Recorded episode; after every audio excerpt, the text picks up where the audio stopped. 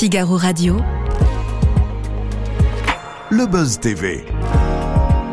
Sarah Lecoeuvre et Damien Canivez. À toutes et à tous, bienvenue dans ce nouveau numéro du Buzz TV. Aujourd'hui, nous accueillons dans ce studio un homme grâce auquel, jour après jour, on comprend mieux le monde qui nous entoure. Cet ingénieur agronome anime depuis plus de 30 ans l'une des émissions les plus cultes de la télévision française, au cours de laquelle il vulgarise les phénomènes naturels parfois complexes qui se produisent sous nos yeux.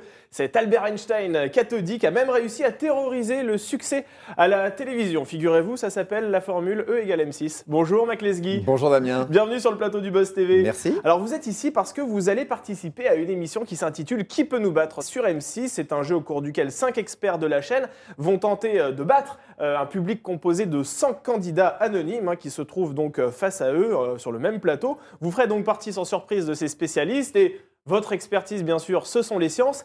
Est-ce que pour vous ce jeu c'était une balade de santé ou bien vous avez dû euh, vous creuser sacrément les méninges?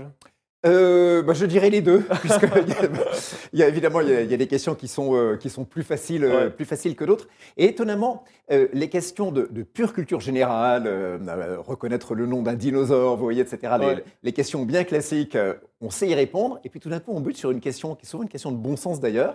Et là, on se dit, ah, ben, c'est une bonne question, et il va falloir réfléchir sérieusement pour trouver la réponse. Donc, les questions les plus simples en apparence sont parfois les plus difficiles, et les plus compliquées, par contre, ça fait appel à des vieux souvenirs de, de biologie, Ouais. de sciences nat, et ça, c'est plus facile. Et puis j'imagine que vous avez aussi cette adrénaline et ce stress lié à, à l'émission, parce que quand vous êtes dans votre canapé, généralement vous arrivez à répondre à la question, alors que lorsque vous êtes face à l'animateur, c'est beaucoup plus compliqué. Bah, exactement, puis surtout, on a quand même ce public, on a quand même 100 personnes. Ouais. Euh, ce sont des personnes donc, euh, ben, qui, ont, euh, qui ont répondu à une petite annonce. Dans ce public, il y a des joueurs, il y a des gens qui adorent, qui adorent Ouais. les jeux, donc qui ont une excellente culture générale.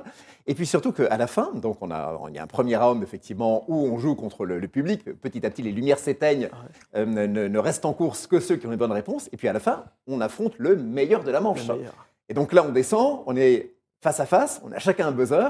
Et oui, là, il y a un peu d'adrénaline. Il y a un peu on se dit, notre réputation est en jeu, il va pas falloir décoller.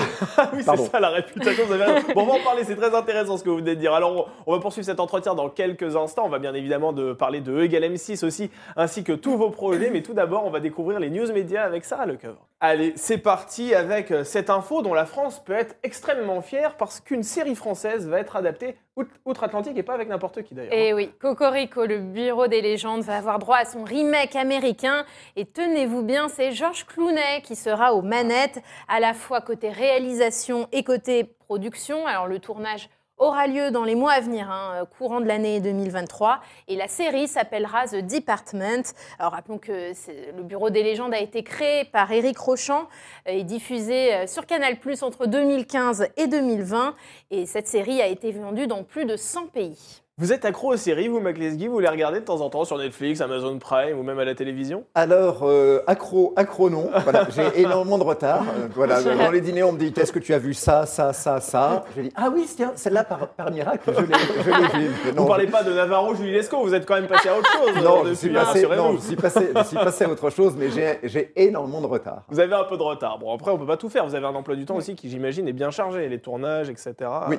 C'est compliqué. Allez, on poursuit ces infos médias, Sarah, avec euh, du changement. Et cette fois-ci, c'est du côté de la direction de BFM TV. Céline Pigalle va quitter ses fonctions de directrice de la rédaction pour rejoindre Radio France et prendre les rênes du réseau des radios publiques locales France Bleu dont les audiences sont en berne. La journaliste qui est passée par Europe 1, iTélé et, euh, et Canal+, bien sûr, aura pour mission eh bien, de, de, de redresser tout ça. On ne sait pas encore, en revanche, qui a été choisi pour lui succéder. Marc-Olivier Fogel, le patron de BFM TV, euh, devrait en faire l'annonce dans les prochains jours. Est-ce qu'on vous a déjà, euh, Mac Lesguy, proposé de diriger une chaîne ou voire peut-être même euh, une rédaction? Ça a déjà arrivé par le passé? Euh, non, jamais. Non. Je dirige déjà le Gal M6, euh, ce qui me suffit. Par contre, j'ai découvert bah, l'univers de la radio, puisque Ouais. je fais une chronique tous les dimanches, Dimanche, matins voilà, absolument. sur RTL. Et c'est très amusant parce que ce sont deux médias qui ont des logiques vraiment très, très différentes. Euh, voilà, la radio, c'est plus souple, ça permet de creuser Ouais. plus. Voilà, il y, a- il y a une instantanéité avec ce, ce direct qui est, qui est très présent, qui est, qui est très agréable. Donc, euh, depuis un an et demi, pour moi, c'est une expérience enfin, qui m'est très profitable. Mais alors, c'est quoi cette euh, chronique que vous euh, tenez chaque dimanche sur RTL C'est la déclinaison radio de ce que vous faites à la télévision? Euh, en quelque sorte, puisqu'on Ouais. parle, de, on parle de science, mais ça me permet d'aborder des sujets. Bon, on est, on est le dimanche matin, on est plus adulte que, que l'audience du dimanche soir sur Oui. Régal M6. Donc, des sujets qui me tiennent à cœur. On parle d'actualité scientifique, on parle de, de grandes questions scientifiques. Ben, dimanche dernier, on a parlé du problème de la betterave. Vous savez que la filière Ouais. betterave est menacée en France parce que on interdit beaucoup de choses aux, aux betteraviers français. Voilà, donc euh, je voulais en parler. Des sujets donc qui vous tiennent à cœur. Exactement. Euh, Est-ce que vous avez déjà, vous, été victime d'un problème de santé qui vous a empêché de tourner une émission? C'est déjà arrivé dans votre parcours professionnel? Mais je crois, euh, je, je n'ai que, je n'ai que 32 ans de, de télé. Ouais. Euh, Oui, bon, ça, c'est pas mal. je, crois, je crois que ça ne m'est jamais arrivé. Ah, Bah, vous tant avez mieux. jamais posé d'arrêt maladie de votre carrière? Euh, je dis pas que j'ai pas eu des arrêts maladie, mais je me suis toujours débrouillé pour que ce soit entre deux tournages. Ah oui, Bon, bah écoutez, vous avez une santé de fer. Enfin, en si on peut le mettre dans attendant, l'autre sens, hein, ce, qui sera, ce, qui sera, ce qui sera plus honnête. hein. Vous avez une santé de fer, Mac Lesguy. Bon, bah, en tout cas, vous étiez en grande forme aussi. C'était pour tourner euh, le jeu Qui peut nous battre Et on en parle tout de suite dans l'interview du Buzz TV. Euh, déjà, pour ceux qui n'ont pas suivi le premier numéro, comment ce jeu se déroule-t-il? Quelles sont les règles exactement? Alors c'est très simple. On est donc des experts Ouais. euh, d'M6. Euh, là, il y a Stéphane Plaza pour l'immobilier, Oui. Norbert Tarrer, Hélène Segara pour la musique, Eric Antoine qui anime et qui fait aussi la partie divertissement. Ouais. Euh, qui j'oublie Marie Portolano pour le, euh, Sport. pour le sport. Et face à nous, on a donc un public de 100 personnes. Ouais. Il y a une manche immobilier, une manche science, une manche musique, une manche sport, etc. Et à chaque fois, donc à côté euh, de chaque membre du public, il y a un néon qui va s'éteindre au fur et à mesure des, bonnes, euh, des, mauvaises, des mauvaises réponses. Donc on a une première manche où on joue contre euh, ces, euh, ces 100 personnes.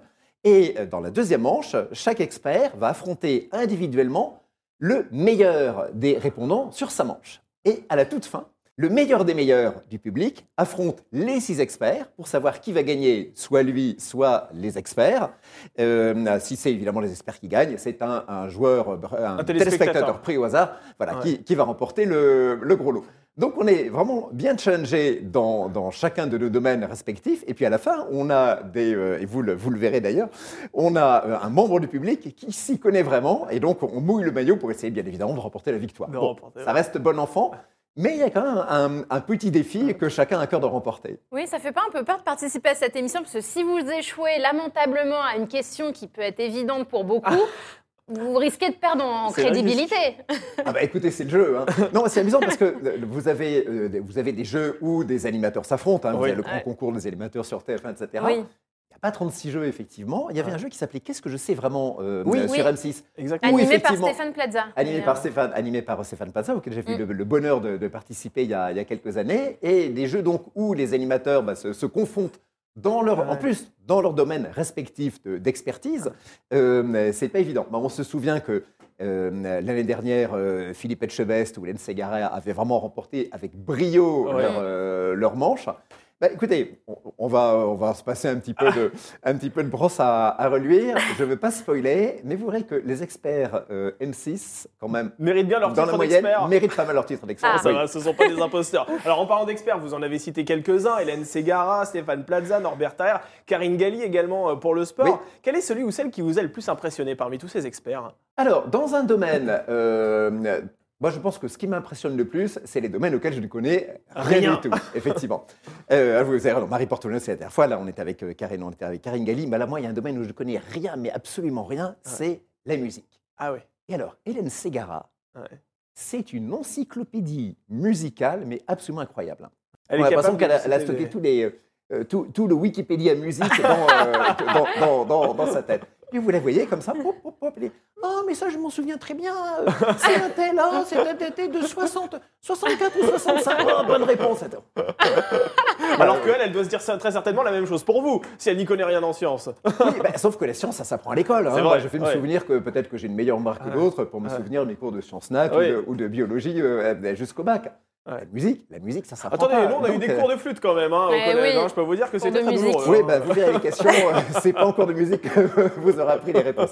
Non, elle est vraiment, elle est vraiment extraordinaire. Bon, après, bah, vous verrez la prestation de, de Stéphane Plaza sur l'immobilier Ah ouais. ou celle de Norbert sur la cuisine, ils sont pas mauvais. Ils hein. sont pas Mm. mauvais non plus. Et alors là, on vous voit dans un jeu, mais on a l'habitude de vous voir dans une émission de vulgarisation scientifique. Est-ce que ça vous plairait de présenter un divertissement à un jeu tel que celui-ci? Ah, mais vous savez que j'ai failli le faire.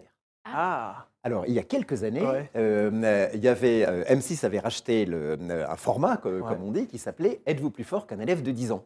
Ah, Et alors, c'était très amusant puisque c'était donc des adultes Ouais. qui, euh, qui se confrontaient à des enfants sur les questions du programme de CM2, CM1, CP, etc. ah c'est intéressant. c'est un jeu, enfin, le concept extraordinaire. Eh oui. Et euh, ils disent, bon, on cherche un animateur, tu vas passer à un casting. Et donc, on était, si je me souviens bien, on était trois sélectionnés pour ce, pour ce Ouais. casting.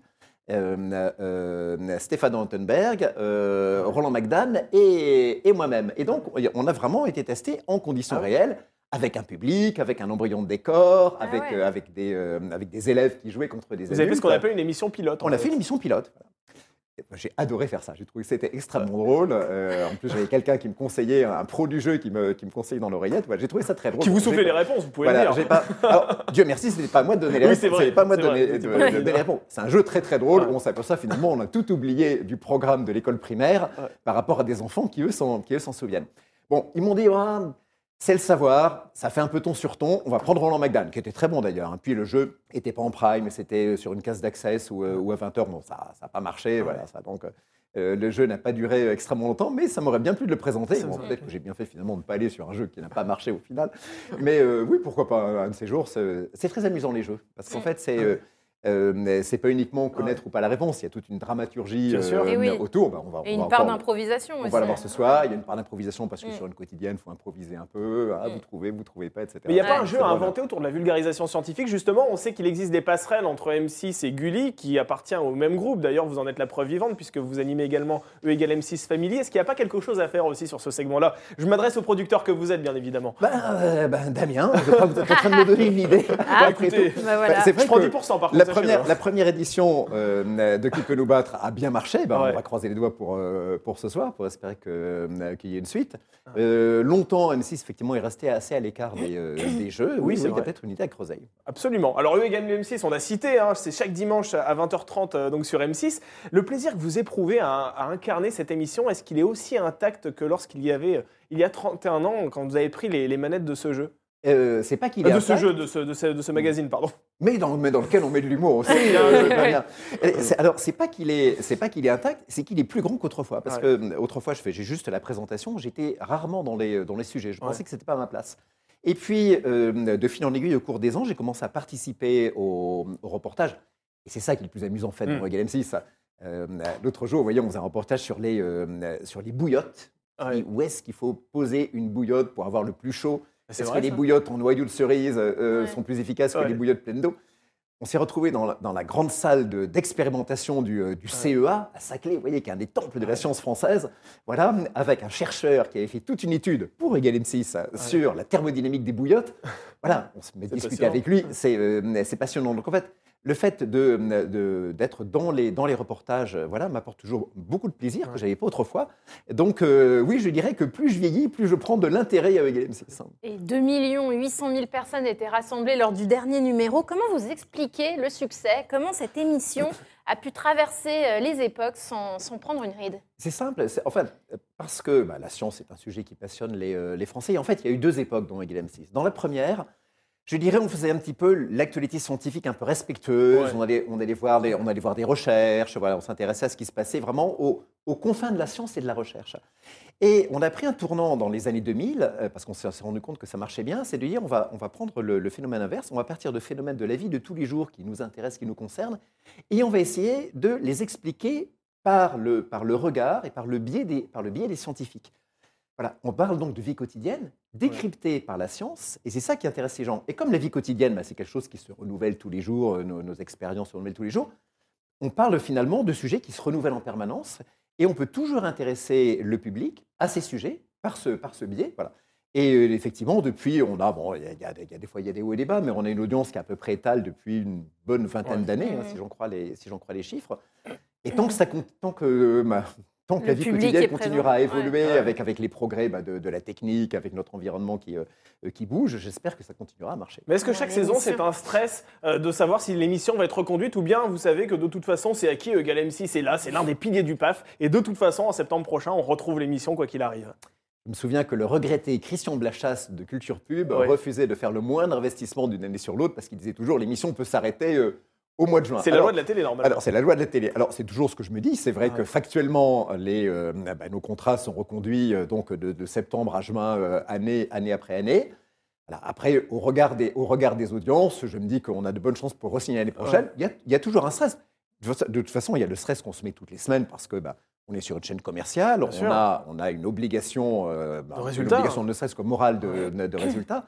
Euh, c'est bien normal. Donc je dirais que le stress, il est plus toutes les, euh, toutes les semaines en disant quels sont les sujets et comment on va les traiter pour intéresser les spectateurs que le renouvellement qui jusqu'à présent, eu égard aussi à la grande fidélité euh, bah, des dirigeants d'M6 vis-à-vis des émissions qui, qui marchent à peu près, ce qui est le cas de Gal M6, je dirais donc le, le stress, il est plus chaque semaine que euh, lors du renouvellement du contrat au mois de juin. Alors l'écologie, c'est une science que vous suivez particulièrement, de façon attentive en tout cas. Euh, D'ailleurs, c'est la semaine green hein, en ce Oui. moment même euh, sur M6 avec de nombreuses émissions qui sont tournées exceptionnellement vers la planète. Quelle est la place de l'écologie aujourd'hui dans E égale M6 Alors, je dirais que euh, la place, ah, la place, l'écologie, c'est compliqué. Ouais. Euh, L'écologie, vous avez- il n'y a pas une écologie, enfin il y, en a- il y en a plusieurs. Vous avez, vous avez la biodiversité, vous avez le réchauffement climatique, ce sont des, des enjeux qui se rejoignent parfois, mais, euh, mais pas toujours. Moi, je dirais que la place de l'écologie, on n'en parle pas tout le temps en disant c'est l'écologie, c'est l'écologie, mais quand on peut le glisser en disant ça c'est bien pour la planète ou ça, ça a telle, euh, ça a telle importance, je dirais qu'elle est déjà dans l'éducation euh, scientifique que l'on donne à notre public. Parce qu'on parle beaucoup d'écolo- l'écologie, c'est une histoire d'ordre de grandeur, si vous voulez. Économiser euh, un kilo de carbone ou un kilo de CO2 parce qu'on fait ceci, ça n'a pas la même portée que économiser un million de tonnes de, euh, de carbone qui peut là commencer à avoir une influence sur le climat, et même c'est pas, c'est pas en millions de tonnes, mais c'est en, en millions de millions de tonnes Ouais. qu'il faudrait, euh, qu'il faudrait raisonner. Donc déjà, on donne à notre public le sens des ordres de grandeur. Ça, j'y tiens beaucoup. D'ailleurs, dans notre émission spéciale sur l'écologie, qui va être diffusée dimanche, ce, bah, Ouais, dimanche, ce qui, dimanche qui vient, on dit toujours, voilà, ça c'est une mesure qui permet d'économiser 150 tonnes de CO2 ou 1500 tonnes de CO2. Ce sont des chiffres qui sont, euh, qui sont importants. Et toutes les fois, on peut redonner ces ordres de grandeur, relativiser, parce que l'écologie, c'est quelque chose de relatif, il faut, il faut bien en être conscient. On le fait. Donc je dirais qu'elle est vraiment présente. On n'en parle pas de but en blanc tout le temps, disant faut faire ci, il faut faire ça. J'aime pas être très donneur de leçons dans, euh, dans, dans c'est le risque hein, de culpabiliser les Français. Il y a de pas- plus en plus d'émissions d'ailleurs autour de Il ne faut l'écologie. pas culpabiliser Ouais. les gens. Il y a- Ouais. je vois beaucoup d'émissions qui sont culpabilisatrices. Dans, l'émission Mm. qui va être diffusée dimanche, on donne trois exemples de gestes que l'on peut faire. Je ne dis pas Ouais. qu'il faut les faire, mais Ouais. que l'on peut faire. Vous voyez, un truc tout bête, par exemple, c'est, euh, Ouais. c'est donner, son téléphone au reconditionnement pour qu'il ait une deuxième euh, vie. Si tout le monde le fait, ça, ça a une vraie incidence sur euh, nos prélèvements en, mat- en matières Mm. rares. Le gallium, l'indium, l'or que vous Ouais. avez dans le, dans le, dans le téléphone. Le tantal. Et, et- et, euh, le tantal, exactement. Voilà. Et puis euh, un téléphone, euh, chaque fois pour sa fabrication, c'est des centaines de kilos de CO2 Ouais. émis dans l'atmosphère, donc il faut les reconditionner. Voilà, ça c'est l'écologie qui est concrète, voilà. Mais c'est pas moi qui irai dire euh, arrêtez Ouais. de manger de la viande, euh, je pas militant, 15 quoi, degrés, etc. Ouais. Je suis, je, suis un mili- je suis militant pour que la société, au global, s'adapte à notre changement climatique et cherche à l'atténuer. Après, euh, je suis aussi un militant de la vérité scientifique. Ouais. Ce n'est pas parce que nous allons changer individuellement nos comportements que euh, ça va changer beaucoup de choses euh, au devenir de la planète. hein. Ce sont des changements sociétaux beaucoup plus importants. Il faut arrêter de culpabiliser les gens en disant si vous prenez plus l'avion et que euh, vous prenez le vélo, par exemple, la planète ira mieux. Elle ira tellement mieux que ça ne se verra pas. hein. Il faut faire beaucoup sûr. plus, il faut aller beaucoup plus loin. Voilà, c'est Mm. ça qu'il faut dire aussi. Et qu'est-ce que vous pensez des figures politiques qui incarnent l'écologie aujourd'hui Euh, Je pense notamment à Sandrine Rousseau. Qu'est-ce que ça vous inspire? Moi, je ne fais pas de, moi, je ne fais pas de politique, ça ne m'intéresse pas. Ouais. Par contre, quand un leader politique dit il faut faire ça parce que la planète s'en portera mieux, je pense que c'est mon rôle. Ouais. Oui, vous de donnez dire, votre de avis dire sur- éventuellement, de dire oui, éventuellement ça peut faire, ou de dire c'est tellement epsilonesque Ouais. Mm. que ça n'a pas d'importance. Et au contraire, je vois beaucoup de- d'hommes politiques, de femmes Ouais. politiques effectivement, qui se focalisent sur des mesures qui sont un peu des, des- arbres, que dis-je, des, des brindilles qui cachent la forêt. Je dis il faut s'intéresser plus à la forêt qui est, euh, qui est derrière, de nos rejets de CO2, qui sont massifs dans tous les domaines. Mm. Voilà, et pas se dire en prenant telle, telle ou telle mesurette, on va s'exonérer les autres. Voilà, parce que c'est malheureusement ce qu'on a tendance à faire.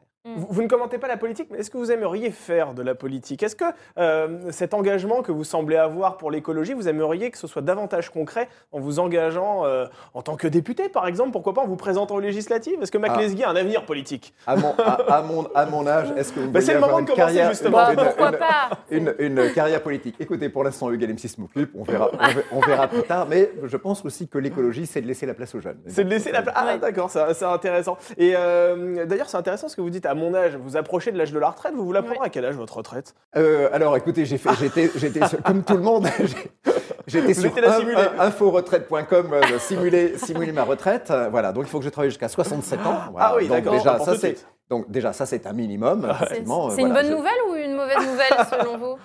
Euh, personnellement, je me, euh, tous ces débats sur la retraite me passent un petit peu au-dessus. Moi, j'ai un métier passionnant, je ne vois absolument pas euh, m'arrêter. Vous avez pas envie d'arrêter surtout suite. pas donner de leçons euh, aux autres, mais pour l'instant, euh, Galem 6 me va très bien. donc, Ouais.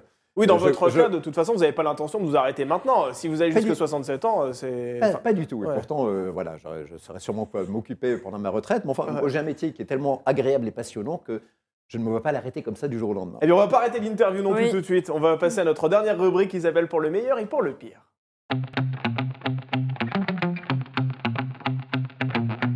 Alors pour le meilleur et pour le pire, on essaye de brosser un petit peu euh, toute votre carrière pour faire un petit peu le bilan. Euh, quel est votre meilleur souvenir jusque-là, Mac Lesguy Euh, mon souvenir le plus marquant, Ouais. euh, c'est vraiment au tout début de, de Egal M6. Et on apprend une nouvelle un matin extraordinaire. On dit nous avons un prix Nobel de physique français qui s'appelait Pierre, Pierre Gilles de Gênes. Mon associé de l'époque me dit il faut qu'on soit la première, je- la, la- la- la première télé à aller interviewer. C'est- pour nous, effectivement. Et donc, on se pointe à 10h du matin à Physique Chimie de, de Paris. C'est l'école où il, est, où il était prof. On dit est-ce qu'on peut rencontrer bon, On avait juste appelé le, le matin, etc. Première interview avec Pierre Gilles de Gênes, voilà, qui fumait des gros cigares, voilà, qui était devant une manip avec des, euh, avec des lasers partout, vous voyez, Ouais. sur une table. Et vous savez, les lasers, on les voit pas, il faut, euh, on, on met de la fumée en général Oui. pour, les, pour les révéler. Donc, il était avec son cigare. Il soufflait comme ça, on voyait les lasers, etc. Et il nous explique la science. Ça reste pour moi un souvenir extraordinaire. Et après le meilleur, quel est votre pire souvenir de carrière? Alors, mon pire souvenir, oh, c'est un, un bon souvenir avec de mauvaises conséquences. Je, je suis invité au Cirque Pinder, on fait un reportage sur euh, la, la proprioception et, la- et notamment la chute des chats. Vous savez, quand un chat tombe, Oui. il, il va tomber, il va toujours euh, va tomber se sur ses rétablir pattes. sur ses pattes. Sauf si vous mettez une tartine de beurre sur son dos. Ah. C'est ça, hein Ah, c'est c'est bien, c'est bien possible. En tout cas, on s'est dit, est-ce que l'homme peut faire la même chose Est-ce que Mac Lesguy peut faire la même chose Oula. Mac Lesguy va au cirque Pinder, il se balance sur le grand trapèze tout en haut, il tombe dans le filet, on va voir ce qui va lui arriver. Mais non. Je tombe dans. Je tombe. alors, moment, de, moment évidemment, de- déjà, quand on est tout en haut du cirque Pinder, vous voyez la, la- la plateforme des, des trapézistes, vous dites, ouh, c'est haut. Puis quand vous êtes en bas, vous dites, ouh, c'est haut, effectivement. Donc, terreur absolue. Voilà, un trapéziste me dit, allez, Lesguy, vous sautez comme ça. C'était les Péruviens, etc. Mais me voilà en train de me balancer. Ah, tout d'un coup, je lâche. Impossible de revenir. Et en fait, j'ai- atterri sur le fil de sécurité, donc pas de problème, mais j'ai atterri sur le, sur le, le gros orteil. Paf, Mais là, je non me suis foulé le gros orteil, j'ai eu mal pendant deux ans.